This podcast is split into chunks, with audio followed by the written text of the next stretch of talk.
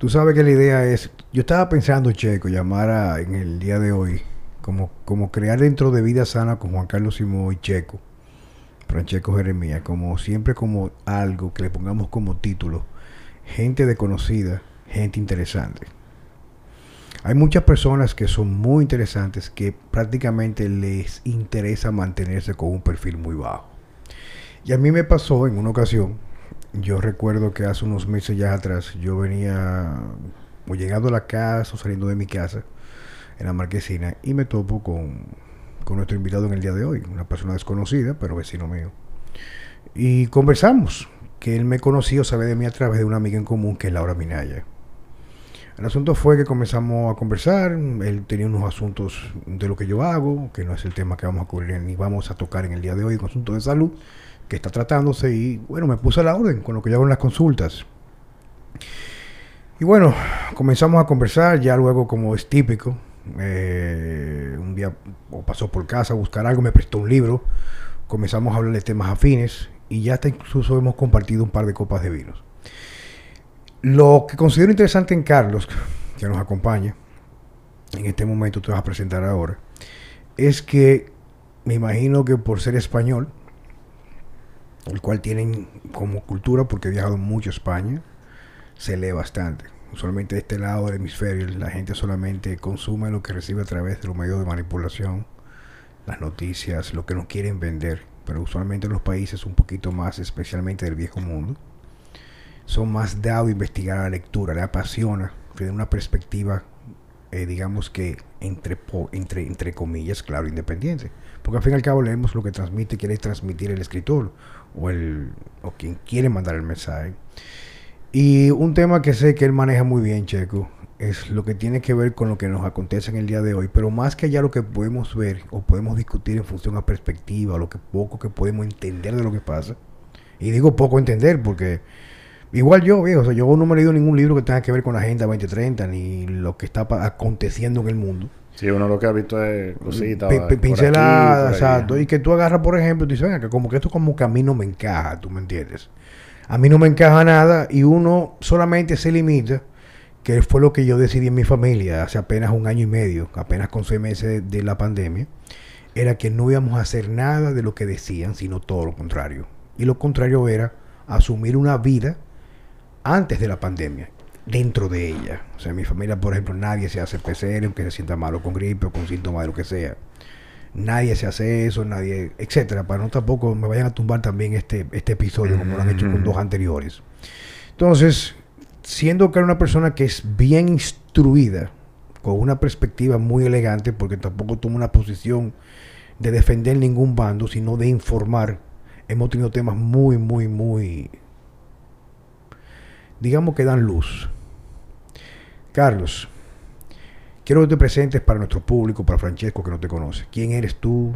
¿Cuál es tu historia? ¿De dónde vienes? ¿Qué estudiaste? ¿Qué haces aquí en República Dominicana?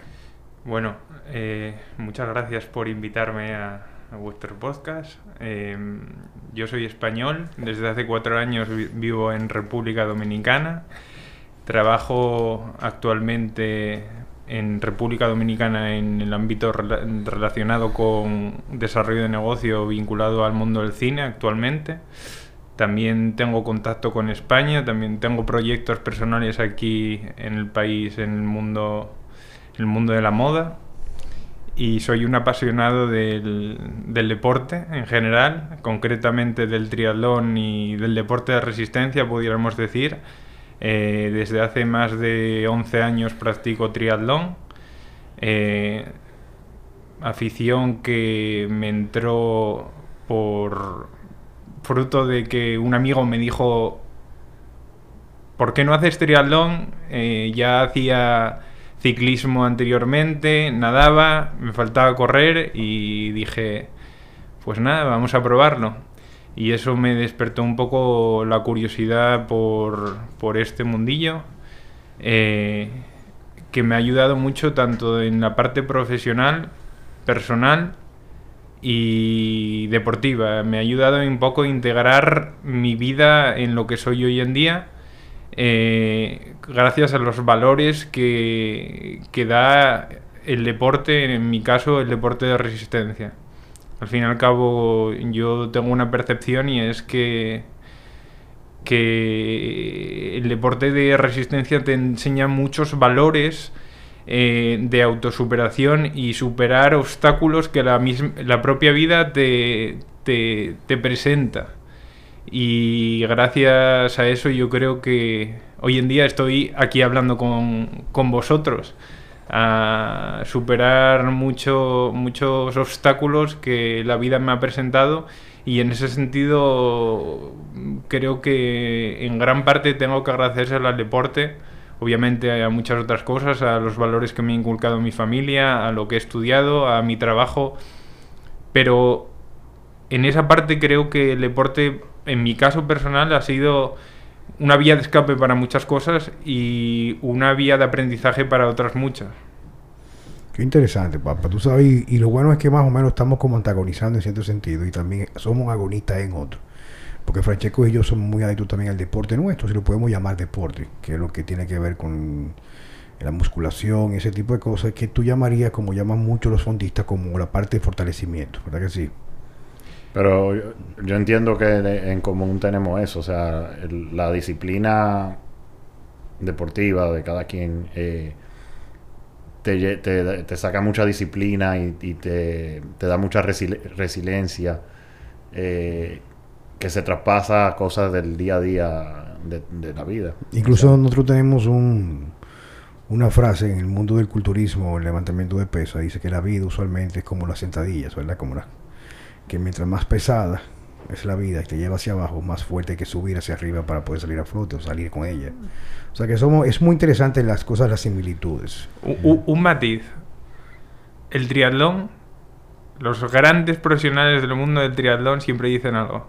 El triatlón son cuatro deportes. Nadar, ciclismo, correr y fuerza. La fuerza tiene un papel fundamental ahora de, de, cualquier deporte de resistencia y en el triatlón cobra un peso muy importante. Tú ves a cualquier deportista profesional o con un nivel de experiencia alto y siempre te hablan de que la fuerza cobra un papel fundamental y más aún hoy en día que, que todo está medido a nivel de rendimiento físico y la transferencia de fuerza a deportes como el ciclismo o como el atletismo cada día cobra más valor. Bueno, por eso se dice que la fuerza es la madre de todas las cualidades físicas. lo que yo hago prácticamente, que es la parte strength coach, o sea, entrenador de la fuerza, no es hacer fuerza bruta o hacer fuerza como powerlifting o entrenamiento de fuerza como, por ejemplo, weightlifting en las Olimpiadas, sino simplemente cómo utilizar el recurso de la resistencia, la tensión muscular, para mejorar el desempeño del ser humano en todo lo que tiene que ver fuera del área de musculación. Definitivamente sí. Carlos, cuéntame, ¿qué tú nos traes en el día de hoy? Yo sé que tú siendo español y una gente muy cuidadosa, me doy cuenta que eres una persona que trata de mantener un perfil muy bajo en todo, inclusive ya nos reunimos checo unos minutos antes en casa a comer algo rápido, porque trajo prácticamente una, un esquema de cómo iba a abordar y qué iba a abordar.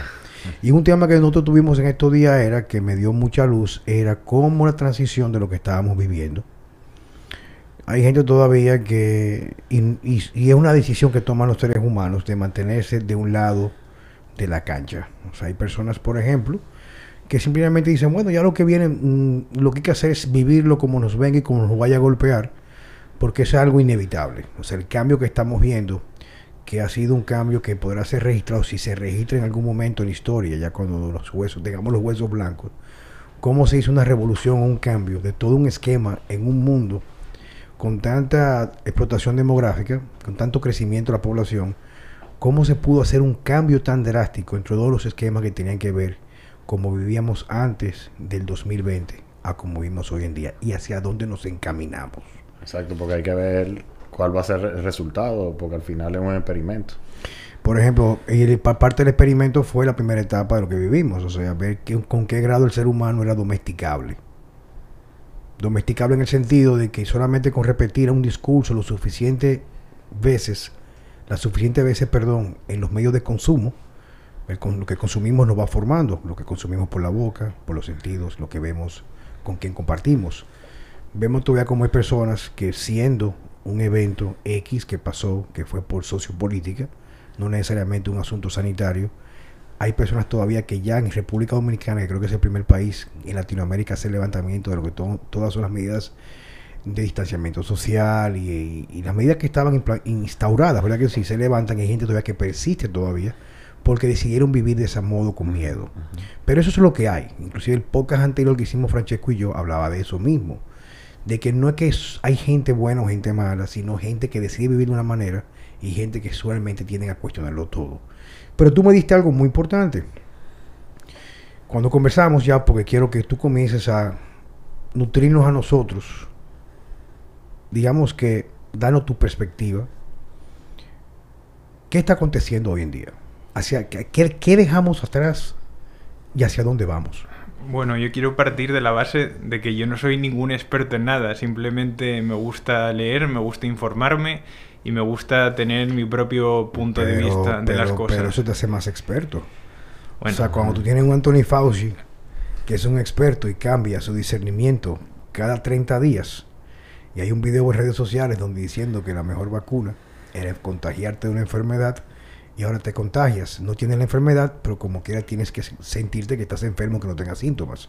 Yo creo que va- va- vamos a ese tema ahí, pero yo creo que los expertos reales son aquellos que tienen la capacidad de, de- de cuestionar aquello que es cuestionable, porque no encaja con la realidad. Pero continúa, dime. Bueno, eh, bajo mi perspectiva, hoy en día estamos en una etapa a nivel global de cambio. Si hay algo que ha caracterizado al ser humano a lo largo de los siglos y los milenios es el cambio. El cambio es continuo. Es lo único que en esta vida nunca nunca, Nu- nunca- va a cambiar, Nu- valga la redundancia. La- estamos, somos, somos entidades Es lo único constante, que- el que- cambio. que- exactamente. Entonces yo creo que, que estamos en una etapa de cambio y de evolución eh, que se puede ver desde muy diferentes prismas, obviamente, cada uno tiene su opinión personal, pero yo creo que estamos a las puertas de un gran cambio. E- evolu- evolución. Bueno, eh, Forzado. estamos... O proceso de involución, ¿verdad que sí? ¿No? Yo creo que no es un proceso de evolución-involución. Es un proceso de evolución para todo el mundo. Siempre estamos en, en constante evolución. Cada persona esa evolución la canaliza de una forma diferente. Yo, yo lo veo así. Cada persona tiene su momento en la vida que, que tiene que, llevar las cosas hacia su lado personal y, y tomar y tomar perspectiva de lo que quiere. Yo creo que hoy en día estamos, eh, la sociedad está sometida a un- unos acontecimientos a nivel global que están impactando de una forma muy grande y que nos está afectando en nuestro, nuestro modo de vida eh, inevitablemente. Creo que estamos en una etapa de la historia bisagra. Eso es mi percepción personal. Y, es, y creo que estamos en una etapa bisagra porque creo que estamos a las puertas de lo que se llama la industria 4.0 o la cuarta revolución industrial. Eh, eso, como toda revolución industrial, la primera revolución industrial, la segunda revolución industrial, la tercera revolución industrial, eh, supuso cambios radicales en la gente, en la forma de vida y en hacia dónde va el mundo. O sea, cuando, cuando el ser humano pasó de ser un ser eh, cazador a ser un, ser recolector y que empezaba a cultivar, la sociedad cambia. Cuando el ser humano eh, eh, instauró las primeras fábricas, el que estaba picando piedra y llegó una máquina que le picaba la misma piedra en el- la mitad de tiempo, eh, eso tuvo consecuencias en esa sociedad y que ahora lo vemos como, como un avance. Entonces, yo creo que, que estamos en una etapa de cambio de muchas cosas. Eh, yo tengo una percepción y es que vamos hacia un mundo eh, verde, tecnológico, flexible y, y eso lo estamos viviendo hoy en día en todo. Eh, en, en nuestros hábitos del día a día, en nuestra en todo, en todo, en todo. Y al fin y al cabo somos una sociedad y cada uno tiene su percepción de las cosas, pero inevitablemente al ser una sociedad tenemos que ser conscientes de esos cambios que están aconteciendo. Pero ¿cuáles son los cambios? O sea, la idea es, yo, yo quiero entender cuáles son los cambios a dónde vamos, porque por ejemplo, tú sabes que con el permiso tuyo, papo, allá, yo soy medio plebe, tú sabes. O sea, nos no lo están metiendo frío. O sea, para mí, la- todo, cual- cualquier cambio que tengamos nosotros debe ser, debe gravitar en, en la libertad. Debe gravitar en la información, debe de gritar, eh, o sea, debe girar, perdón, o, o gravitar, perdón, en lo que tiene que ver, por ejemplo, en el consenso general. O sea, ahora tenemos un grupo de asquerosos ahí que consiguen lambetallos y consiguen eh, rameras en quienes deberían de cuidar cada país por sus intereses particulares y se postran ante el globalismo para que entonces nos den por el culo. O sea, de que tú me, o sea, no, no me, no me refiero de ti, pero en forma general, o sea, ¿cuál es el cambio? Porque a mí no me han preguntado mi opinión. O sea, no fue un cambio donde hubo una revuelta donde la mayoría o una minoría disidente se ha levantado para buscar justicia o equilibrio social. O sea, o sea, lo, o sea, lo- que quiero es, es llevarte al, al terreno porque yo quisiera cambiar la opinión que yo tengo en este momento, o sea, lo que está aconteciendo. Porque, por ejemplo, ahora mismo lo que se veía como la gente decía, ah, eso no es cierto, ya se está legislando en Estados Unidos, oye, se está legislando en Estados Unidos para comenzar a regular el consumo de carne.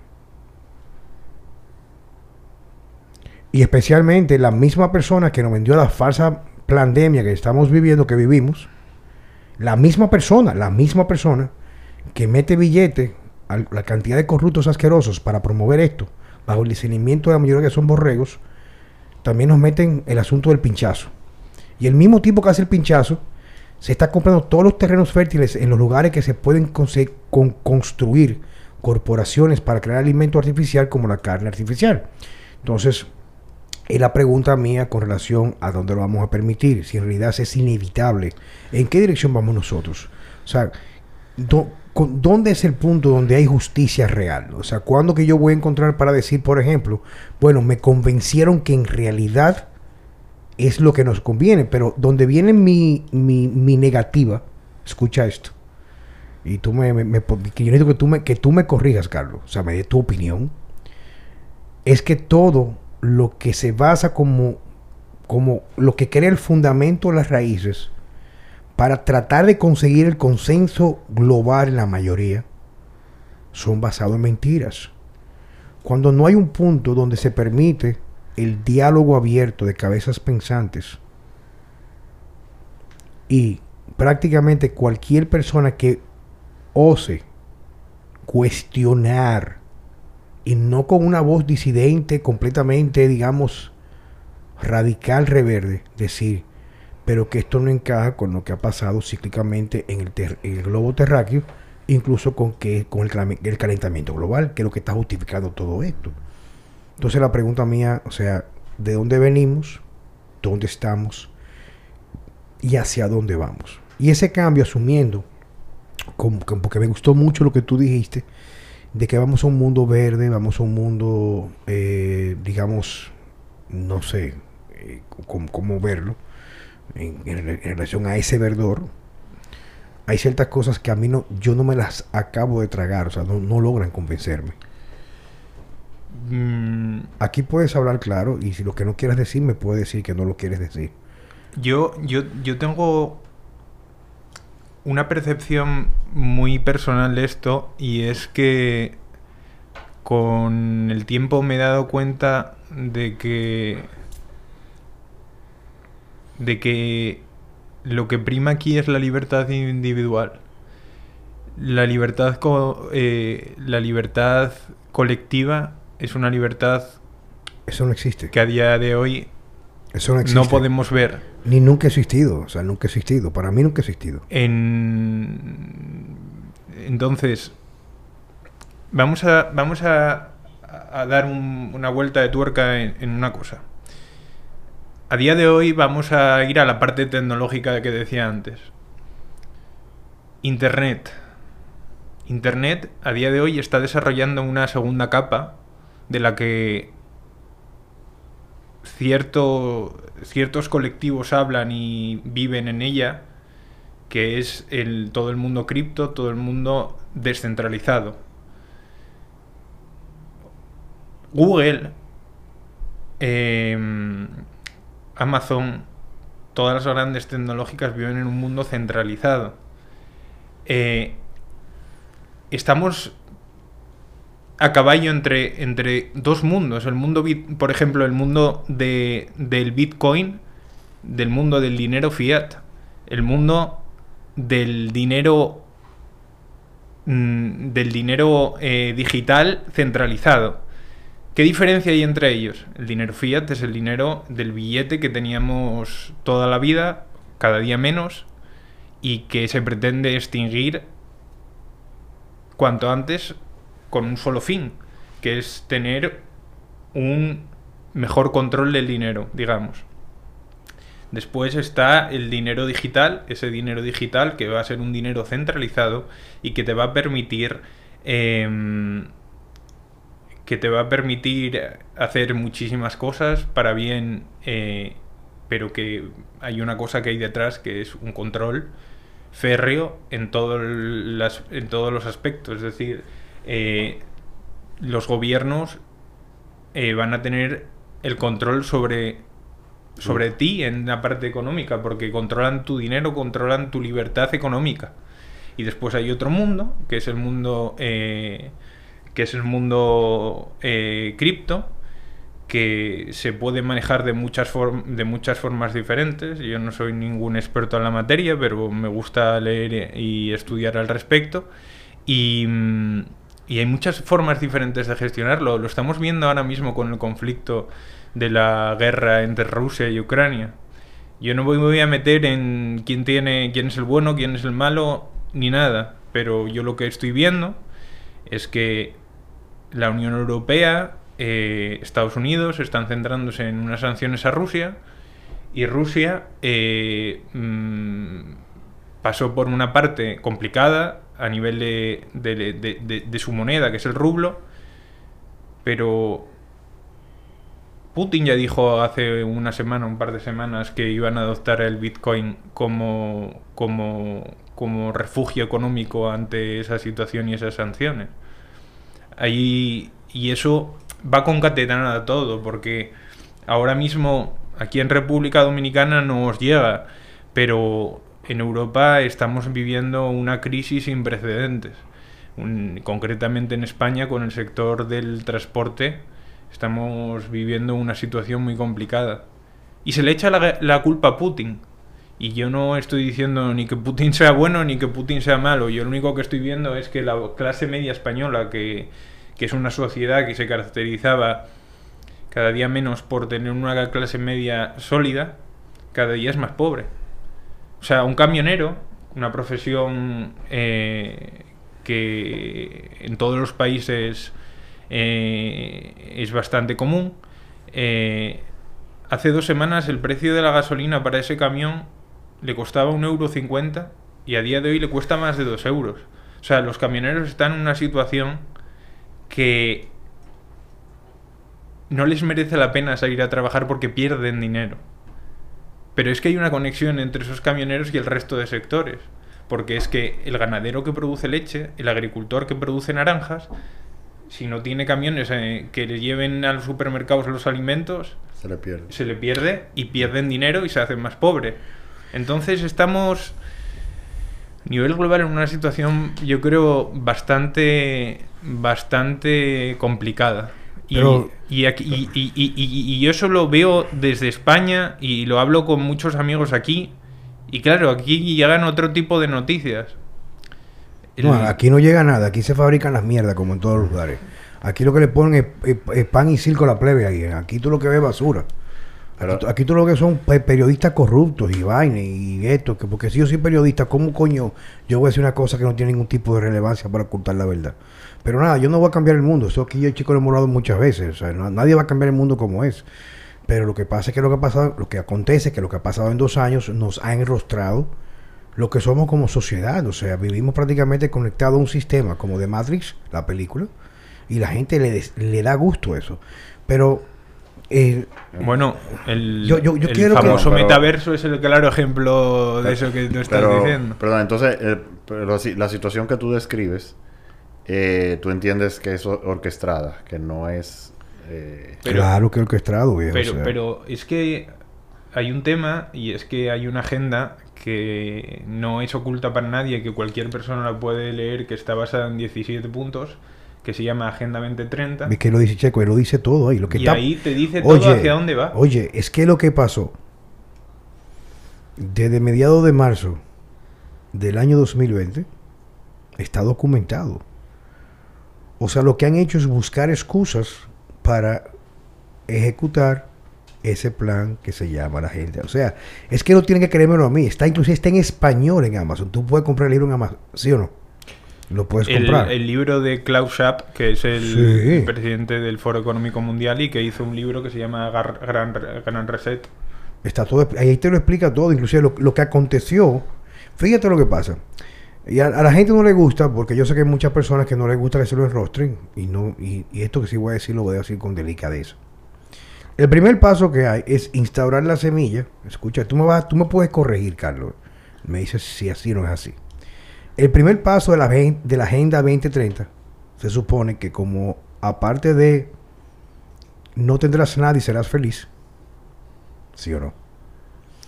El primer paso era crear los mecanismos no violentos para una forma u otra reducir la población mundial. Quiere decir que si yo quiero reducir de ahora al 2030 no puedo comenzar terminar con eso, sino es comenzar con cuál? Con eso. Pero, pero ahí hay una base de que es lo que mencioné antes. ¿Qué hay detrás de la Agenda 2030? No, pero la no lo- cuarta revolución industrial. Pero es eso, que- pero, pero tú me lo vas a decir. Lo que estoy explicando es. Lo que pasa es que yo sé que tú. O sea, no, no quiero hacer decir nada porque yo sé que me, como amigo me dijiste, mira, hay cosas que yo no debo, ni, ni quiero que tú las digas, pero oye lo que te digo. O sea, lo primero es reducir la población. Como no vamos a hacer una guerra, porque lo que tenemos que buscar, según la agenda, es vivir completamente en armonía todos, entre comillas, pero mierda para ellos, porque cuando los americanos van, invaden en Yemen o invaden en Irak y matan que sé yo cuántos millones, eso no sale en CNN y nadie deja, nadie critica al presidente americano por eso. Pero déjame seguir para que no pierdan la, la secuencia que nos están escuchando. La excusa era cómo yo logro que si yo quiero reducir de aquí a 20, 30 años la población mundial, se supone que los que tienen 60, 70 no son preocupación. Porque de aquí a allá ya prácticamente nos estaremos, estarán muriendo todos, ¿sí o no? Tenemos que comenzar con los jóvenes, creando problemas o creando condiciones, no problemas, digamos condiciones, lo cual vaya a reducir la tasa de natalidad. Vino la excusa con el pinchazo, ya. Todo lo que fue el circo que se hizo, una vez se logró lo que se quería, o no, ya no, ya, ya pues, no, todo el mundo puede salir sin mascarilla, ya no, necesitamos una tarjeta con el pinchazo para entrar a los supermercados. Ahora viene el conflicto que está pasando de aquel lado del mundo, del otro chat, o sea, ya con Putin y con fulano. Ahora es la excusa para lo que tú estás diciendo. Entonces la agenda está ahí, o sea, no es un invento de nadie. Entonces, ¿cuál sería el siguiente paso? Eh, podemos detenernos en, en este conflicto que estamos viviendo hoy en día. Donde tú quieras nos detenemos. Porque, porque, porque eso está afectando a todo el mundo. O sea, Ucrania es un país estratégico para España, para República Dominicana, en algo tan sencillo como es que es el uno de los principales proveedores de alimento para ganado en el mundo. Es uno de los principales exportadores de aceite de girasol en el mundo. Eh, hay un problema muy serio en este país, por ejemplo, con el tema de las varillas de, las construcciones, porque Ucrania es uno de los principales países exportadores. Entonces, hoy en día, para bien y para mal, vivimos en un mundo globalizado eh, que, todo está conectado. Y, hay, hay un, hay un tema bastante, bastante peliagudo, que es el tema del gas, por ejemplo. En, Europa eh, han implantado sanciones muy duras a Rusia, eh, eh, amparadas en este conflicto que estamos viviendo, pero en cierta manera ha sido un tiro al pie. ¿Por qué un tiro al pie? Europa tiene una situación económica muy compleja, pero hay una realidad y es que para bien o para mal, eh, teniendo en cuenta muchas cosas del conflicto sin meterme en ello, hay una realidad y es que Putin no ha incumplido ninguno de sus contratos en materia energética. Europa, por decisión propia, ha decidido dejar de comprarle el gas a Putin. Es algo que, que, que puedes estar más o menos de acuerdo. Yo no, no me meto en eso. Pero lo que sucede y a quien realmente le afecte esa situación es al ciudadano clase de clase, de clase media. ¿Por qué? Porque Europa necesita gas. ¿A quién se lo están comprando? A Estados Unidos. ¿A cuánto? Un 68% más caro de lo que se lo compraban a Rusia. Y eso no repercute en el bolsillo de aquel que pone las medidas, repercute, repercute en el bolsillo de, de la ciudadanía de clase media especialmente. Que ese aumento del precio de la energía, en este caso del gas, y también está pasando en España, por lo que decía antes, con el tema del petróleo, está beneficiando a, ciertos países, porque es un hecho, y está empobreciendo a otros tantos. Es un tema complejo, muy complejo, pero, pero es una realidad. O sea, la clase media en España, y yo me centro en España porque es mi país y lo vivo con mucha pena desde fuera, cada día es, más pobre. Eso es yo lo que veo, yo veo hechos. Volvemos a, España. Decías tú de la, de la población. Eh, en, es- en España esta semana una polémica muy grande porque mm, van a sacar una nueva ley de educación. En esa ley, nueva ley de educación eliminan muchas cosas eh, y entre ellas eliminan, eliminan la materia de filosofía. Filosofía, en- eh, cuando yo estudiaba, se daba en el bachiller. Yo no sé qué corresponde en República Dominicana el bachiller, pero son los dos últimos años de carrera Sí, de, lo- es lo de mismo aquí. colegio antes Eh, de, de- Lo mismo aquí. de, de la universidad. Eh, en un foro con unos cuantos amigos hablaba, hablaban de qué, apren- qué habían aprendido en filosofía cuando daban filosofía en el, en el colegio. Yo sinceramente, yo no me hice filósofo por estudiar filosofía en el colegio, pero a día de hoy, después de unos cuantos años, me he dado cuenta de que, que gracias a haber estudiado filosofía, se me pusieron sobre la mesa las, la- la- las bases y las herramientas para hacerme muchas preguntas hoy en día. Que si no hubiese sido gracias a esa filosofía, a lo mejor hoy no me las estoy haciendo. Entonces, eh, yo creo que, que hoy en día se está perdiendo el que la gente tenga pensamiento crítico. Pero por eso que digo que no puede ser evolución, tiene que ser una involución. Porque que es, es que, ay, es que, me, me, me- me da mucha pereza, por ponerlo bonito, no interrumpirte. Porque es que, o sea, yo, yo, yo quiero que tú nos des, así como digo yo, dinos que nos, que, que dónde estamos, pero la idea es como digo yo, o sea, yo, a ti te duele España, ¿verdad? A mí me duele República Dominicana, papá cuando yo veo los asquerosos del gobierno de aquí, que son unos asquerosos sucios todos, todos, anunciando que van a dar preferencia para la importación de alimentos como cereales, como soya, otras cosas. Oye bien, producidos por quién? Estados Unidos. Los Estados Unidos, grandes corporaciones, no han hecho nada para fomentar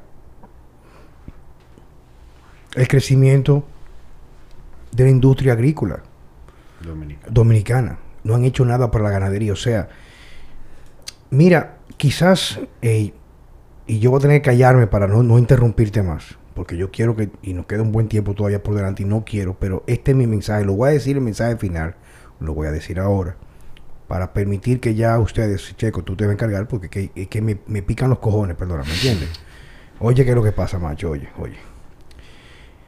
Los países, la mayoría de las personas en los países, la mayoría, no tienen capacidad, especialmente en los países tercermundistas. La gente no puede decidir qué es lo mejor para ellos. Aquí con bachata, marihuana, que todo el mundo está fumando marihuana en los barrios, el perico, lo que pasa en todos los barrios aquí, no hay materia gris para pensar. Es de suponerse que si yo soy el, la, la cabeza o tengo una posición donde yo voy a velar por el bien de mi país, ¿está conmigo? O sea, mi país, donde yo nací, donde quizá me van a enterrar, donde yo cojo para la playa los fines de semana, donde yo tengo una sirviente en mi casa y lo, pues, la puedo pagar y, y- y le doy comida a su familia, ella me, da, la, me cocina, o sea que yo trato con esa gente. Yo me, me estaciono aquí abajo en el body shop para venir aquí al estudio de mi amigo Jan Guerra. Yo veo gente dominicana que tú le ves que necesitan un cuido, supuestamente de los que están arriba, ¿sí o no? ¿Por qué estos hijos su maldita madre tienen que doblarse como rameras en cuatro para que el globalismo le dé por el culo? No lo entiendo. Entonces tú me dirás, bueno, lo que pasa es que hay un globalismo, que hay un gobierno, que fulano, que los gays, que yo zorros, que estos. Pero a mí qué coño me importa esos tigres, o sea, tú, me, tú me dices a mí, es cierto, nos está afectando la varilla, nos afectan algunos insumos que estamos dejando de recibir por aquella guerra. Pero es que ni siquiera se detienen a buscar una solución, algo para aligerar lo que nos viene arriba. ¿Tú me entiendes? Y esa gente, así como tú hablas de la cuarta revolución industrial, en Estados Unidos los camioneros, tú sabes la cantidad de gente aquí, dominicana, gente buena, que está a punto de colapsar porque ya no siquiera le interesa con tierra cultivar, porque es que el no pueden competir en un mismo gobierno que le mete aranceles y se la pone prácticamente imposible para tirarse adelante y a los pendejos hijos de su madre de afuera se lo ponen en bandeja de plata. Entonces, yo digo, pero ¿hasta qué punto nosotros, todos, tú, en tu país, Francesco, ese joven que está allá, nos vamos a sentar a esperar que a todos nos den por el culo, como digo yo. O sea, es que no están jodiendo. ¿Por qué? Porque como tú dices, te quitan la filosofía. Pero ¿por qué te la quitan? Te quitan la filosofía. ¿Por qué te quitan, por ejemplo, valores de integración social, de respeto a ciudadanos, valores familiares? ¿Por qué económicamente comprometen más a la clase media para que sea más pobre? Y como son más pobres, tienen que pasar más- menos tiempo con sus hijos. Y sus hijos son prácticamente parte de la agenda que tiene que ver con la vaina de género. O sea, es que todo viene de la mano una cosa con la otra. Entonces, aparte yo de buscar por este medio, tener una perspectiva no tanto de forma, sino de fondo, yo me pregunto para cerrar lo que digo, ¿hasta cuándo? O sea, ¿cuál va a ser punto de inflexión? Porque sabemos que en este país no hay justicia, no hay seguridad jurídica, no la hay, no la hay. Aquí se legisla para proteger al que salió de robar y proteger a clase muy, muy baja que no paga impuestos porque son los que usualmente tienden a renovar las mismas gente en puestos del gobierno. Entonces, ya eh, quiero permitirte te pido disculpas por esto, ya porque tener los cojones hinchados y ya está un poquito más bajo. Con Checo, que tú digas dónde estamos, qué va a pasar y qué podría pasar hacia el futuro. Pues estamos en una posición a nivel global muy complicada.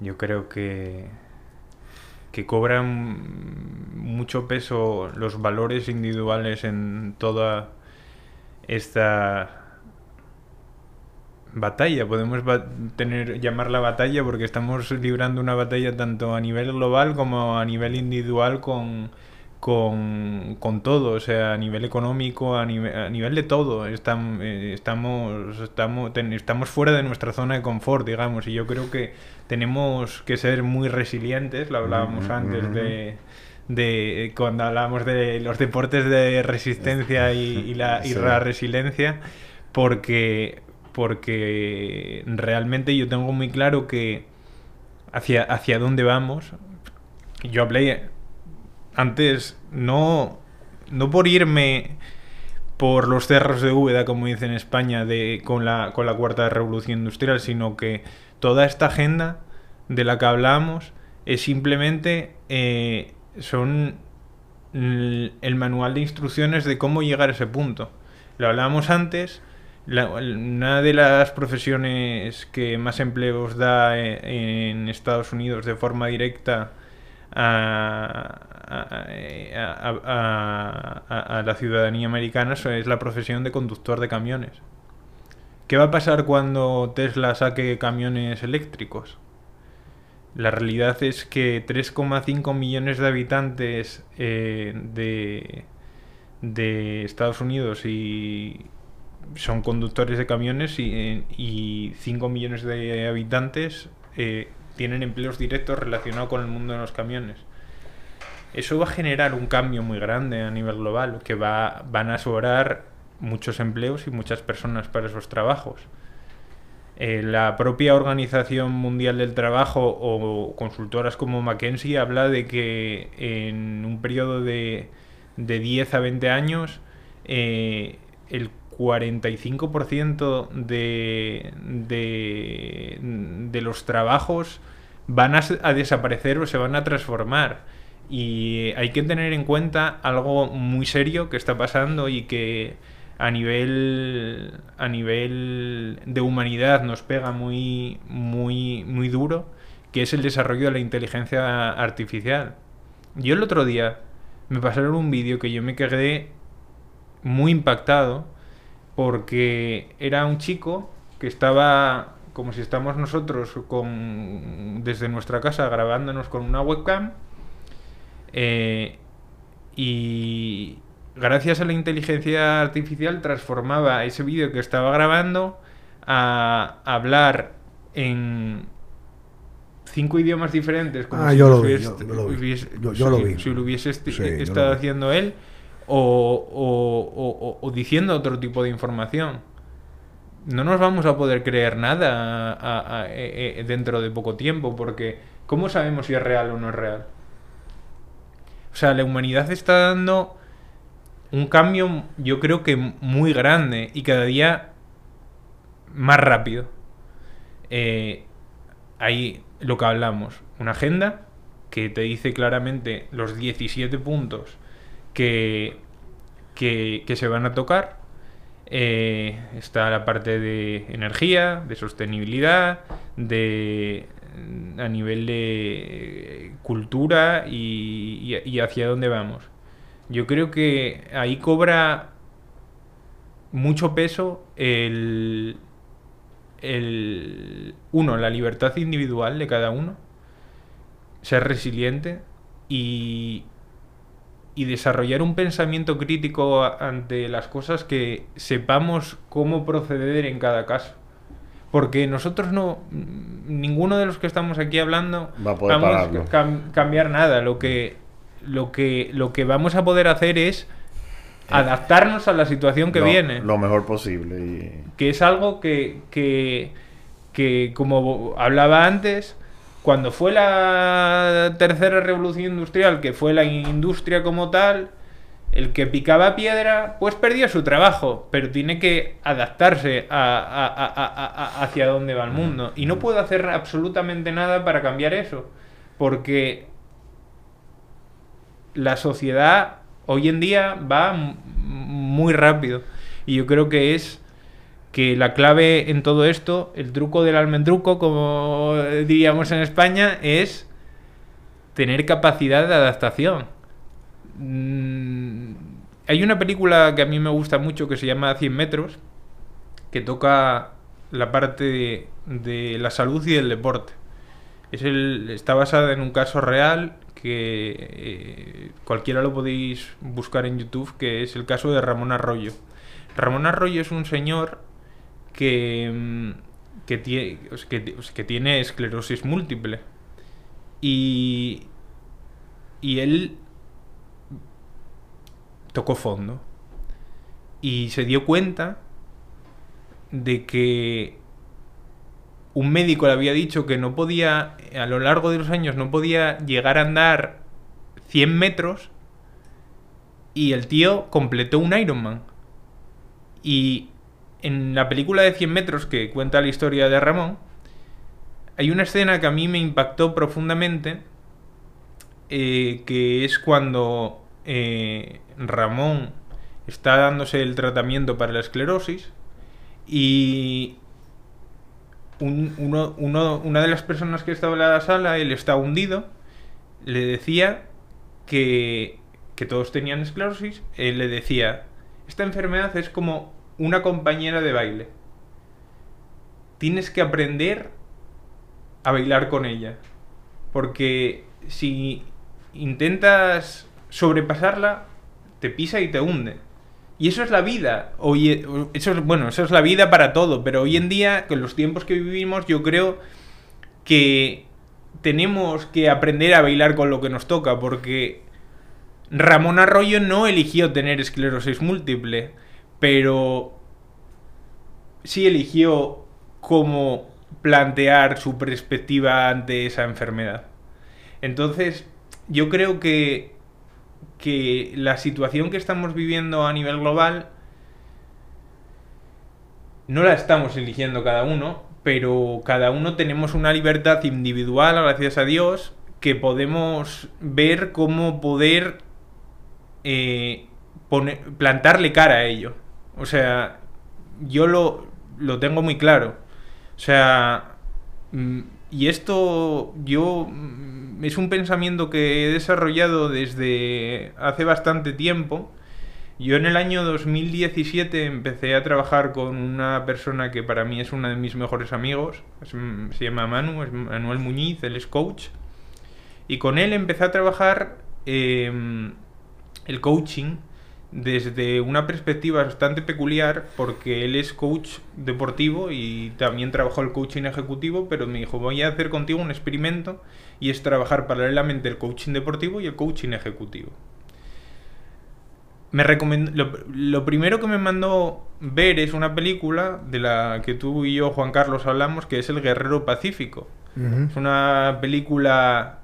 eh, es una película que por el cine pasó desapercibida, pero que yo ya he visto 15, vez- 20 veces porque cada vez que la veo aprendo algo nuevo.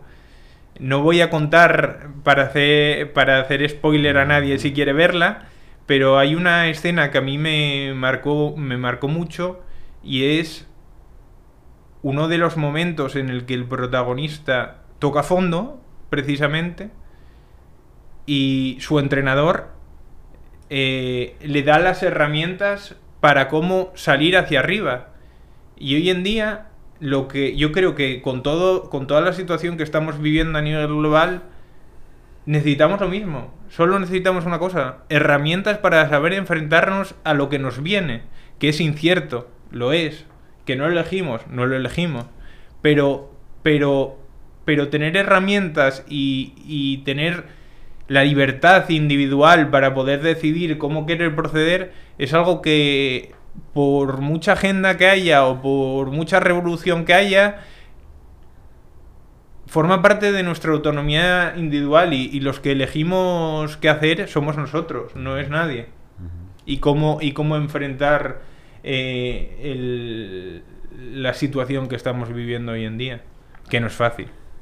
Entonces, pe- pero para resumir, ¿cuál es el objetivo final de la agenda? ¿Y quiénes se benefician? O sea, ¿cuál es el beneficio? En realidad, no lo que nos quieren vender a nosotros que por el beneficio nuestro. Porque a mí, eh, lo que me pasa a mí es que a mí no me gusta que me engañen. Entonces, si tú me invitas, si alguien me invita a mí, Mierda, ¿cómo te lo pongo, viejo? O sea, si tu objetivo es invitarme a salir es para venderme un carro, dímelo al principio, para ver si yo quiero comprar el carro, y entonces también me como la cena, ¿tú me entiendes? El- Pero, el- no, el- no, porque en este caso es como que el dentista te llame, mira, te voy a hacer una limpieza y te saca cuatro muelas. exacto, pero que, pero, pero que la parte que a mí me molesta es que hay ciertas cosas que yo veo que a mí no me encajan, por ejemplo. O sea, es que tengo que decirlo porque lo, nosotros tra- tratamos aquí, así como tú vien- vienes a brindar una información muy valiosa, porque por ejemplo no todo el mundo maneja esa, ese, hacia dónde vamos nosotros. O sea, me refiero a lo que tú estás ofertando. Pero mira qué es lo que yo puntualizo. Y esto es alguien que nadie, nadie, o sea, nadie me lo puede discutir. Nadie. Nadie. Por ejemplo,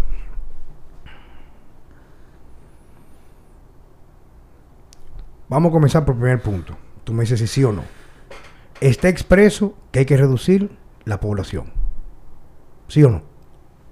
Eso es algo que muchas personas muy influyentes en el mundo han hablado de ello y lo han dicho sin tapujos. Es que O sea, no que se está trata ahí. de sí o no. Pero- se Que trata está, pero- pero- que est- que- que está ahí. Pero es parte oficialmente de la, de la agenda. eh, es que no es parte de la agenda. Es que eh, la agenda tiene un fin, como todo, co- como toda agenda, y el fin es la cuarta revolución industrial. Y la realidad es que lo que estamos viviendo eh, Eh, ahora mismo, eh, para llegar a esa cuarta revolución industrial, hay una situación, y es que sobra gente en el mundo. Ok.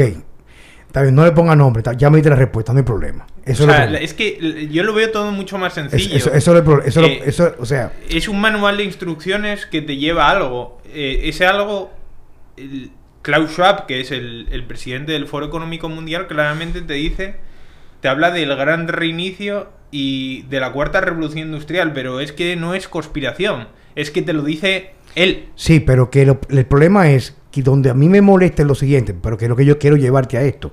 Lo anuncian. Quiere decir que está ahí. Tú lo puedes consumir, ni lo censuran. Está ahí. La misma gente que promueve, todo lo que hemos visto, la misma, que son la gente que patrocinan la ONU, a través de la ONU, la OMS, todo eso, lo mismo que hemos hablado. Esa es la parte que... Déjame si lo puedo decir. Y tú me vas a corregir, Checo, papá, por favor. Hay que reducir, es lo primero que hace. Entonces, anteriormente, 40, 50 años atrás, 30 años atrás, y en los países pobres, el gran problema es que no hay, hay una tasa de crecimiento poblacional de crecimiento, no de reducción. Porque no vayan a que rápido más que un pobre. Tú te vas ahora mismo a Haití y la mujer es preñada con dos carajitos, está preñada con dos carajitos, que es lo contrario que pasa, por ejemplo, en Europa. O sea, es todo lo contrario. Entonces, yo ahora mismo, por ejemplo, pongo mi hija, mi hija de dos años, de dos años, la pongo en un colegio. Mira cómo lo, yo lo aterrizo aquí en República Dominicana, lo que yo veo. Y yo veo que todos los niños que están en el curso de ella, en, en el, mismo nivel donde la pusimos, que son cerca de 20 y pico, todos, todos, todos, la mayoría, tienen un trastorno cognitivo o un trastorno metabólico. Casi todos. Casi todos. Tienen algo. Quiere decir que desde niño, si tú enfermas a un niño con un trastorno metabólico o tiene algún trastorno cognitivo, ya hacia la adultez no es una persona que podemos considerar, salvo que pueda superar esa condición, pero sabemos por medicina y esto, que a esa edad marca mucho cómo vamos a hacer el resto de la vida. Entonces tú ves todo esto, los niños en las condiciones que están. Dice, coño, pero ¿qué está pasando aquí, viejo? Yo tengo unos estudios, porque yo di una charla, donde en el 1970 se registraban 70. Creo que de 10.000 o 20.000 niños se podía, podría haber un niño autista. Al 2012, 54 de 1. Eso tú lo encuentras en la información ahora. Lo que yo veo. yo veo familias de niños de 5 años para abajo con tres niños varones y los tres son autistas. 3 de 3.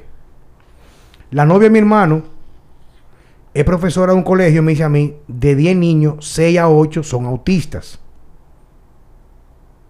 Y la misma gente que promueve todo esto, la misma gente, lo mismo que no es un misterio, que manejan la directriz de la OMS son los que promueven la agenda de vacunación en los niños, inclusive la alimentación. ¿Sí o no? Sí. Vamos a continuar despacio. Yo tengo un video de un médico en Vietnam. Lo tengo ahí, lo subí. Casi me cierran la cuenta mía de Instagram. Donde él dice, un médico, un tipo que tiene una práctica, con su- todos sus datos ahí. Que Vietnam no había, no, había, no había cerrado nunca un acuerdo, no pertenecía a la ONU. Quiere decir que no seguía la directriz de la OMS. Al 2000 no había registro de niños con autismo. No estamos diciendo que se lo causa. Firma con la ONU, la OMS, comienzan las campañas por el bien de la humanidad de los niños, con la campaña de 29-26 vacunas a los 7 años y la tasa alarmante de niños autistas. Acabamos con los niños. Sabemos que una de las cosas con la cual tú puedes obligar a la población, aparte, aparte de entretenimiento, y no darle filosofía para que puedan pensar, es manipular lo que van a comer. No estoy en contra del, del vegano o el vegetariano. Si tú lo haces por ética, convicción, te pertenece a una religión, pero, y tampoco estoy, digo, estoy diciendo que anda con una vaca para arriba y para abajo, pero aquellas personas que tú le modificas la alimentación, le modificas su discernimiento. Pero donde yo me incomodo un poco más todavía es cuando la gente ve una película de una hora o un- una celebridad que se come su carne, dice que es vegana, o un político o algo, entonces la gente lo demás. Entonces, donde viene eh, eh, Carlos, y, y la parte que yo como que quisiera como en- encontrar eco en, en- mi pronunciamiento, es, si tú me convences a mí, tú me convences a mí, de una forma que yo decido no tener más muchachos, porque no me conviene a mí, y tú me convences a mí que es mejor comer menos carne por esto, pero cuando, cuando yo me pongo a investigar, me doy cuenta que es mentira. ¿Por qué es mentira? Porque lo que no permite el ciclo de producción de oxígeno es la reducción, no tanto la emisión de las walking vacas, sino la reducción del bosque, bosque tropical. Pero para yo sembrar hectáreas hectáreas, tengo que tumbar el bosque tropical, que inclusive se alimenta el ganado de lo que va por sobrar. o sea, es que es todo este engranaje. Vamos en esa dirección. Ahora la pregunta mía, ¿tú crees que en realidad la humanidad no tiene un punto de frenar esto? ¿Tú entiendes que eso es irreversible, este proceso? ¿Tú, tú entiendes que sí? Yo creo que aquí, y vuelvo a lo mismo, el papel fundamental es la libertad, la ética y los valores. O sea, es que es algo que va mucho más allá del dinero, que al fin y al cabo tú, yo te estaba escuchando y tú me estabas hablando de billetes. No de otra cosa, son billetes. El dinero ni se crea ni se destruye. Se crea mucho y se destruye poco. Pero, pero, pero, pero yo creo que, que todo esto nosotros no podemos hacer nada, pero lo que sí que podemos hacer es eh, vivir acorde a unas libertades y unos valores e intentarlos hacerlos valer de la, de la forma que, que sea. O sea, hoy en día, y vuelvo a lo mismo, en España con, con toda esta situación que hay a nivel de transportes, los, transportistas han llegado a un punto que, que, decimos, basta. Basta, porque si no decimos basta, no sé qué nos va a pasar.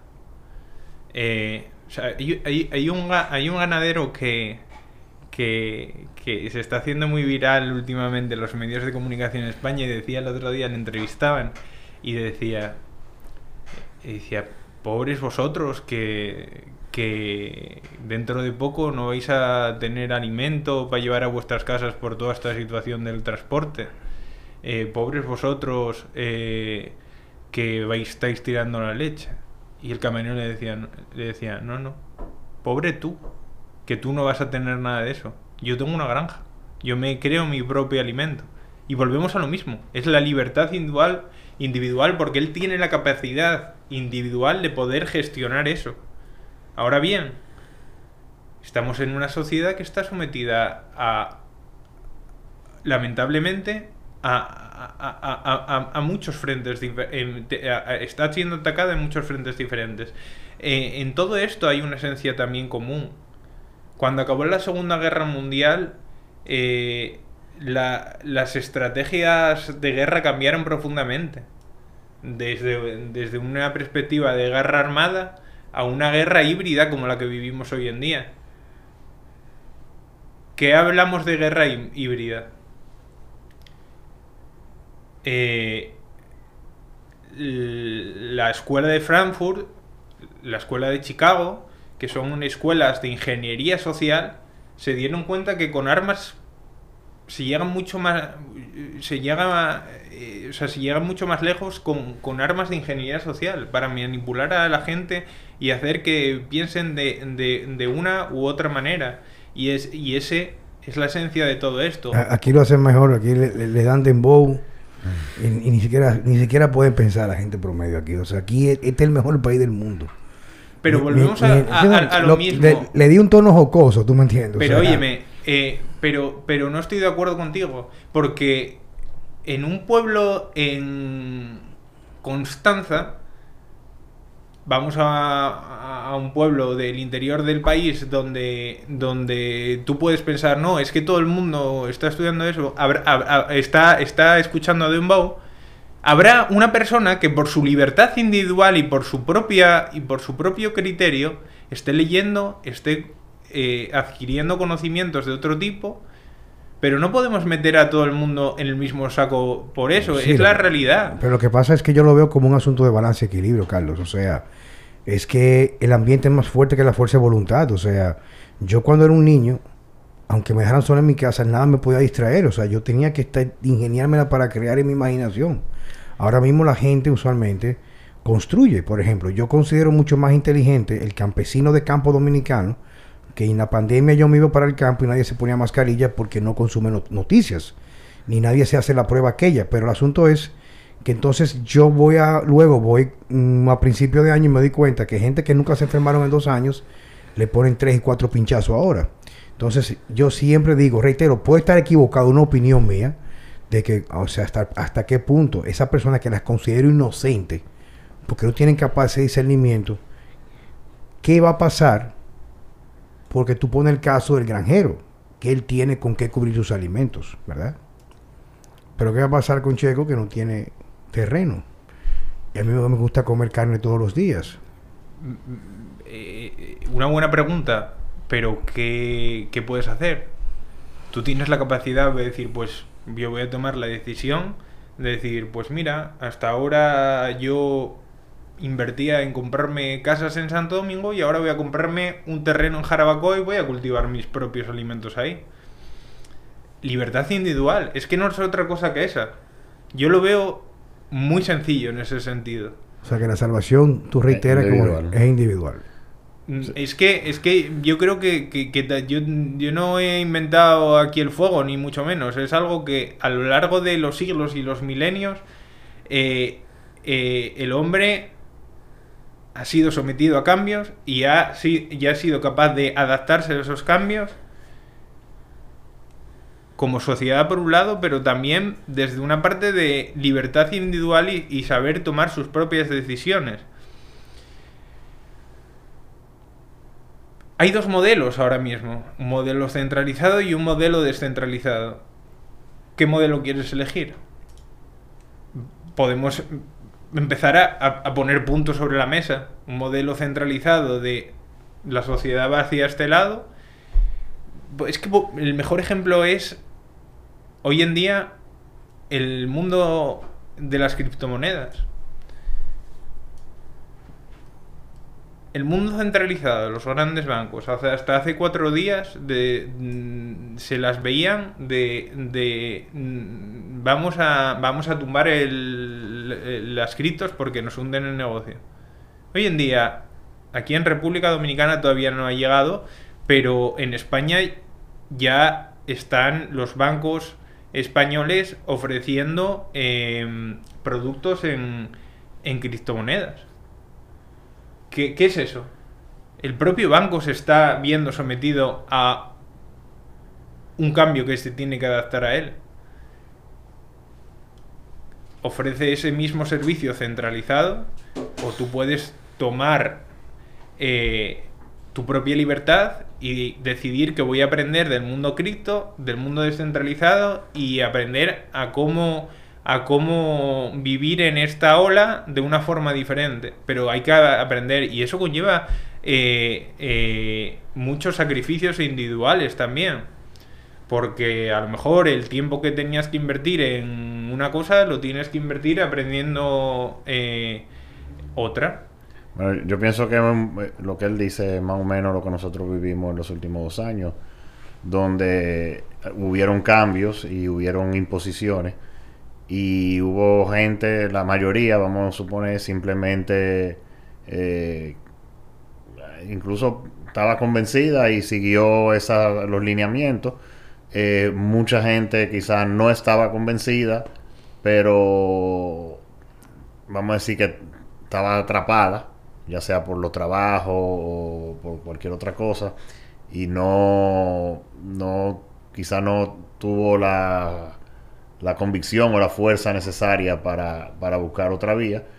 Y tan la persona como nosotros que decidimos que no, que eso no era lo que, lo que íbamos a hacer. Y eso llevó también sacrificio porque no, no tuvimos que limitar muchas cosas, pero elegimos nuestro camino. ¿Habrá espacio en 10 años para libertad individual en realidad? O sea, en 10 años ahora habrá espacio para libertad individual. Yo creo que... Si la criptomoneda te pueden regular, que no puedas retirar, no puedas pagar.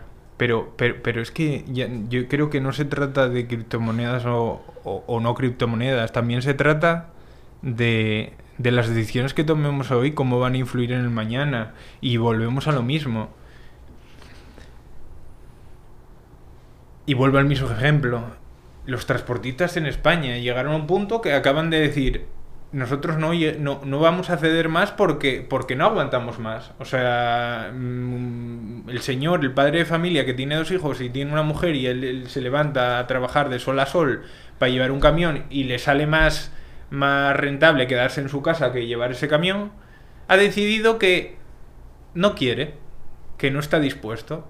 Entonces, mmm, pero no está dispuesto a manejar el camión. No, no es que no esté dispuesto, no está dispuesto a perder dinero y, y, trabajar para, perder dinero. Ok, pero en, en, la situación actual eso implica no trabajar. Pero es que en la situación actual, eh, yo lo entiendo, no implica no trabajar, pero vamos a ir a la parte 2. Porque, perdón, porque entonces eso acelera Carlos, el proceso de automático. Por, favor, por favor, acércalo ante ti, por favor ya, para que se escuche mejor. Vamos a ir a, vamos a, ir a la parte 2. Perdón, Carlos, porque como yo lo veo, es un arma de doble filo porque eso acelera el proceso de automatización. ¿Entiendes? Mira, bueno, esta gente no quiere trabajar porque no están ganando dinero. Realmente tenemos que salir de ellos y tener los camiones, los, los robocamiones, como no sé cómo. Yo, yo, yo lo entiendo mm. eso, pero a lo mejor ese camionero, lamentablemente, va a tener que, que, que que resurgir de sus cenizas, como se suele decir. Porque es que no, no va a depender de él. Ahora bien, esto es eh, salir de tu zona de confort eh, y tener que adaptarte a, a, unas nuevas situaciones a nivel global que yo creo que van a influir eh, sobre todo. En, en Italia, te, estaba diciendo ahora, y me imagino que en España y en el resto de Europa, eh, ya que la, en general la Unión Europea, incluso más que Estados Unidos, que hasta ahora yo no he leído en Estados Unidos como que, aunque se, se está promoviendo, no se está forzando, pero la Unión Europea ya ha puesto fecha límite para los motores térmicos. Eh, creo que el 2030, ¿no? varía quizá en algunos países, pero vamos a decir que en general, como para el 2030, no se van a producir más motores térmico, o sea, de gasolina. Eh, y eso implica obviamente la reducción, no solo eh, independientemente ya si, si, si a, ese, a ese en el 2030 tengamos la guía autónoma y eso, a que una serie de sectores relacionados al, a la industria automovilística van a desaparecer, eh, empezando por la estación de gasolina, los repuestos de carros, los mecánicos tradicionales, eh, ese tipo de cosas. Y yo sé que en Italia eh, varios sectores sindicales ya están empezando a protestar por, por, por eso. O sea, que como, ¿qué, ¿qué va a pasar con nosotros? ¿Cuál? No, no, diciéndote que, que, que ya hay sectores que ahora mismo están empezando a protestar porque ven... Pero, eh, pero eso lo podemos ver en el, en el mundo de la energía. En España hay un... O sea, en Europa en general, eh, toda esta crisis que estamos viviendo eh, y, todo y, todo nos ha llevado a ver que, que necesitamos autonomía energética. España en ciertas zonas eh, tiene tiene algunos algunos algunos materiales que se usan para, para todo el tema fotovoltaico, por ejemplo, que es una energía renovable, pero gubernamentalme- gubernamentalmente se ha prohibido extraer ese tipo de minerales. A nivel de gas, España tiene gas. Se ha prohibido. Es algo muy peculiar que, por ejemplo, en España, hoy en día, eh, el fracking, que es un tipo de extracción de gas, se ha prohibido. Pero ahora mismo, con toda la crisis que estamos viviendo, España le está comprando gas a Estados Unidos que es de fracking. que es de fracking. Sí. Entonces hay algo que no cuadra ahí, ¿no? Y las centrales nucleares exactamente lo mismo. Pero yo te voy a poner el mejor ejemplo, que, o sea, yo era un niño y yo, ya de niño, yo decía, pero esto es totalmente estúpido, no tiene sentido. Independientemente de, de cuál sea la posición sobre el nuclear. Cuando el, el, incidente de Chernóbil, que creo que fue en el 87, por ahí, bueno, por ahí, en Italia hubo un referéndum donde se votó eh, salir del nuclear. O sea, en Italia se, se cerraron todas las centrales nucleares y por ende Italia dejó de ser independiente de energía y, y empezó a ser dependiente. Y a quien le compra la mayoría de la energía es a Francia, que produce su mayor, como el 70-80% de la energía que produce es de energía nuclear. Pero a mí hay algo que me llama mucho la atención, por ejemplo, eh, con el tema de, de- del tema de la energía especialmente. En Europa se están llevando políticas eh, de cierre. en- yo soy de, de una parte de España que es Asturias, que, que eh, es una población que vivía antaño de la minería, de la mina de carbón. Hay centrales térmicas. En España, en el año 2012, se empezaron a cerrar centrales térmicas. Y tú vas ahora a pueblos en Asturias. eh, hace un año pasaba por un pueblo que, que, se llama Turón, que, está, que, que es la cuenca minera de Asturias, y está totalmente desolado. Y hace años daba trabajo a no sé cuánta gente. Eh, me llama la atención que en países como China eh, no hay ese problema, pero en Europa eh, es que el cambio climático viene, pero entonces la agenda climática es para unos y no para otros. Yo hay algo que no, que no comprendo, porque eso para Asturias, por ejemplo, supuso un cambio y un impacto fuertísimo, porque el, un porcentaje muy alto muy alto de, del PIB de Asturias era eh, eh, la, minería, De la minería. que desapareció. Y cuando te hablo de eso, te hablo de otras tantas cosas, como te dije antes, el tema del gas, como te dije antes, de, de, de materiales que se utilizan para la extracción de, de, De la energía solar. de la energía solar. Entonces yo, mm, aquí volvemos a lo mismo y, y- y- y- y- y- y vamos a un, a un prospecto un poquito más macro, que es eh, la autonomía y la capacidad de cada país. Eh, hoy en día, y te lo dicen sin, sin ningún tipo de tapujos, vamos hacia un sistema fruto de fruto de, de este mundo globalizado en el que vivimos, de un, de un gobierno a nivel mundial, en todos los aspectos, en el aspecto energético, eh, que es muy importante, en el aspecto económico fiscal, que es muy importante, y, y en el aspecto, eh, mm, ahora mismo lo estamos viendo en el ámbito bélico o en el ámbito de salud anteriormente con la pandemia que vivimos.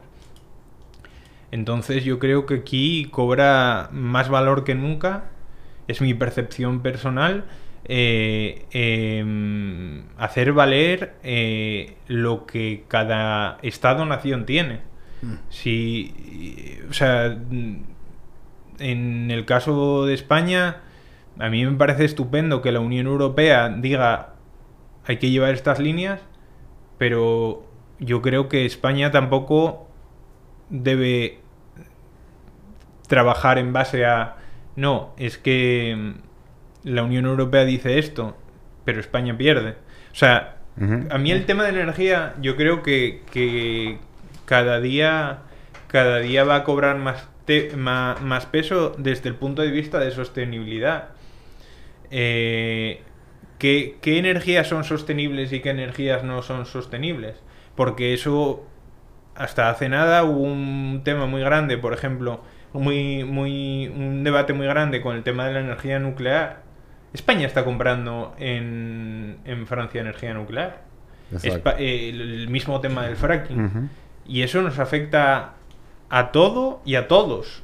Desde el punto de vista económico y desde el punto de vista de nuestra propia calidad de vida. Entonces yo creo que eh, eh, la, la podemos eh, eh, eh, poner como eje de toda esta conversación la libertad. O sea, Bueno, yo ahora, que cada uno pueda, cada país puede elegir y cada uno puede elegir lo que quiere o no quiere hacer. O sea, que no le tengan que imponer. Por lo visto aquí eh, ya no tenemos ni siquiera nosotros eh, independencia, toma de decisión como país. Lo que vemos ahí prácticamente son payasadas en el Congreso y en otros estamentos de nuestro gobierno, pero nada, eso no son temas que voy a tocar en este momento ni me interesa, porque yo no voy a cambiar nada de eso, me puede dar muchas enemistades. Pero por ejemplo, ayer yo llamé a un, a un tío de Mariel que se llama Gustavo Guzmán, que puso un proyecto en, en Constanza. Un proyecto muy bonito. Nosotros incluso fuimos hace, antes de comenzar la pandemia y ve- vendió todos los lotes. Pero yo estoy interesado en comprar unas tierritas. Claro, para hacer tipo, no veraneo, sino para hacer como si fuera una finquita. Lo que llamamos aquí una finca. Que para tener. Y es pensando en eso mismo, porque conversé con mi madre ayer, que mi madre es la cónsul honorífica de Rusia por muchos años, casi dos décadas. Y ella me estaba, me pasa mucha información desde la perspectiva no contaminada por intereses particulares de lo que está pasando en el ámbito económico relacionado al conflicto bélico. Y como está el asunto de esto, el rubro, el rubro, el oro, que sé yo cuánto, lo que se ventila ahora mismo es que, por ejemplo, el dólar se va para abajo. Y entonces yo tengo unos ahorritos, dos chelitos, que no es gran cosa, son dos chelitos, ¿eh? Nada. Y lo que voy a hacer es pensar eso mismo, pensando en el hecho de que dicen algunos pen- pensadores en el aspecto económico, que la nueva moneda hacia el futuro para ahorro real tangible es la tierra. Como tú comentabas, la parte de, la salvación es individual. Y estamos pensando, yo Juan Carlos Simón estoy pensando en comprar una tierrita, porque inclusive le comentaba a Checo, ya para ir cerrando este episodio del día de hoy, del hecho de que yo pensaba mudarme para el interior, porque prácticamente la ciudad me enferma, o sea, el exceso de ciudad me enferma. Me gusta, pero si no logro un equilibrio entre naturaleza de campo o playa, y, mm, me cansa mucho. Y es eso, es comenzar a movernos al sentido de poder conseguir de que todo lo que está pasando en el mundo tan caótico para las personas que lo ven de esa manera. Hay gente que lo verán como quizás un cambio muy favorable en su vida. Hay quienes sí. Me imagino que sí, Carlos, ¿verdad que sí? Yo estoy pensando el hecho de que lo que hay que hacer es centralizar, como tú dices, pero en uno mismo. Lo que tiene que ver los recursos necesarios, que uno pueda prácticamente abastecer las cosas que son primarias para uno, vivir en una comunidad un poco más fuera de ciudades, ese tipo de cosas. Pero en esa dirección es que vamos ahora. Porque definitivamente creo yo que con la velocidad de los acontecimientos que están pasando, creo que nos viene el cambio bastante rápido, ¿verdad que sí, Carlos? Yo lo veo muy claro y, creo que hay un hay un mundo que se está desarrollando paralelo a lo que el ciudadano de a pie puede ver y a que a mí me gusta mucho leer mucho sobre ello y veo muchos vídeos al respecto que es el mundo cripto. Eh, la gente cuando le hablas de criptomonedas habla como, o sea, piensa que es un elemento de inversión Eh, y no es así, no es así, son proyectos. O sea, Bitcoin hoy en día es una reserva de valor digital, que es lo que es. Igual que el oro en su momento empezó a, a serlo. Y quien no lo ve así, que le pregunta a un ruso, que era multimillonario hasta hace dos días, y ahora es multimillonario pero en bitcoins. Y yo creo que eso eh, va a afectar a todo desde, la, desde el punto de vista tanto terrenal, puramente terrenal, como tú decías, de comprarme mis propios terrenos y yo amparar esa libertad individual, como desde un punto de vista tecnológico, de saber hacia dónde ir, cómo, cómo, cómo, cómo moverme. O sea, estamos... Yo, yo, yo lo dije antes, estamos en una etapa bisagra y lo que y lo que tenemos es que adaptarnos a estas nuevas circunstancias que nos está tocando vivir cada uno toma sus propias decisiones pero yo creo que la clave en todo esto es no perder la fe lo, lo primero y y aprender a adaptarse a, al compañero de baile que nos toca en cada momento. Bueno, yo más o menos para cooperar con el proceso, e ir guardando recuerdos favorables y gratos hacia el futuro, me voy a cenar un chivo guisado una noche criollo con un arroz con habichuela. Claro, a lo mejor comienzan a escasear también los chivos después. Los compra Bill Gates todos ellos. Carlos, muchas gracias. Lo va a hacer artificial. Gracias a vosotros. Inclusive te voy a hacer una nueva invitación para dentro de dos semanas, porque voy a traer un amigo de Francesco. No, lo- no lo checo, no lo he hablado contigo. Reni, que se llama, ¿verdad que Sí, sí. Que un tipo que tiene muchos años jodiendo con esa vaina de la criptomoneda y ese tipo de vaina. El tipo se dedica a eso solamente. Vamos a traerlo aquí para hablar, para comenzar a instruirme. Hasta yo para instruirme, para no pecar de ignorante. Es un mundo que hay mucho que aprender de, de él y que hay muchas personas. Yo tengo un gran amigo que es un especialista en ello, en Madani, y, y yo me quedo alucinado de, todo lo que se está haciendo. O sea, os voy a hablar de, de esa adaptación, por ejemplo, del mundo del campo y al mundo cripto o blockchain, que es la tecnología que ampara todo el tema de las criptomonedas. Eh, en Asturias eh, se produce mucha sidra, la mejor sidra de, de- del mundo para mí. Eh, y ayer yo eh, colaboraba con, con un programa sobre, sobre, la, sobre la sidra y hablaban que con la tecnología blockchain están a, a- eh, eh, tú cuando te compras una botella de sidra, igual que este, esta botella tiene un, Código. un código de barras, tiene un código QR que tú te- puedes ver en dónde se produjo esa manzana, qué tipo de manzana es, quién procesó esa manzana, cómo se procesó esa manzana, cómo llegó esa botella hasta ti. Todo eso lo puedes ver a través de un código QR. Entonces, ¿qué es? ¿Que eso es bueno o es malo? Es algo que tenemos que adaptarnos. O sea, en su momento en Asturias hubo mucha polémica, por ejemplo, porque las botellas de sidra las servían sin etiqueta de, quién producía esa, esa botella y las ponían en el corcho. Y luego obligaron a poner un, un sello para, para, para que se sepa la marca de que viene. Yo creo que es todo adaptación y es un mundo apasionante el mundo cripto porque es el nuevo modelo hacia el que va nuestra sociedad. Lo que vamos a hacer entonces, yo voy a coordinar con Checo para traer a Reni para hacer el próximo podcast conversando sobre la criptomoneda del futuro y hacia dónde vamos. Y tú, Y no los vas- NFT. y- y tú nos vas a acompañar. Yo, yo no sé nada de eso, pero... No, pero por Dios, tú serás Dios y yo seré prácticamente ni siquiera un apóstol, porque yo ni idea No, tengo. no. Entonces lo que Yo me no refiero llego ni apóstol tampoco. La, la pena es que para el chivo esta noche no voy a tener una, una sidra asturiana para poder tomármela con la cena. Carlos, muchas gracias. Mil por- gracias. Sé, sé- sé que te puse quizás en un momento un poquito, pero reiterando que te, agrade- te agradezco mucho que hayas venido, porque yo sé que no te gusta exponerte por lo que tú decides, lo que tú hagas, pero no ha servido de mucho y saber tu opinión y tu perspectiva siendo español, tú viajas mucho. Quiere decir que nosotros los dominicanos nos circunscribimos lo que podemos ver aquí y lo podemos ver por la pantalla, pero tú lo has vivido a sangre, con tus sentidos de forma tal, real, no tanto en la parte virtual.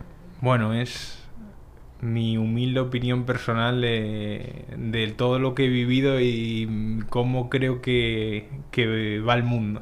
Por eso digo que podría considerarse el primer episodio de gente des- desconocida, gente interesante. Pues nada, mil gracias por invitarme y, y feliz de poder colaborar con vosotros. Gracias a ti por venir. Señores, hasta la próxima en Vida Sana con Juan Carlos Simón y Francesco Jeremía.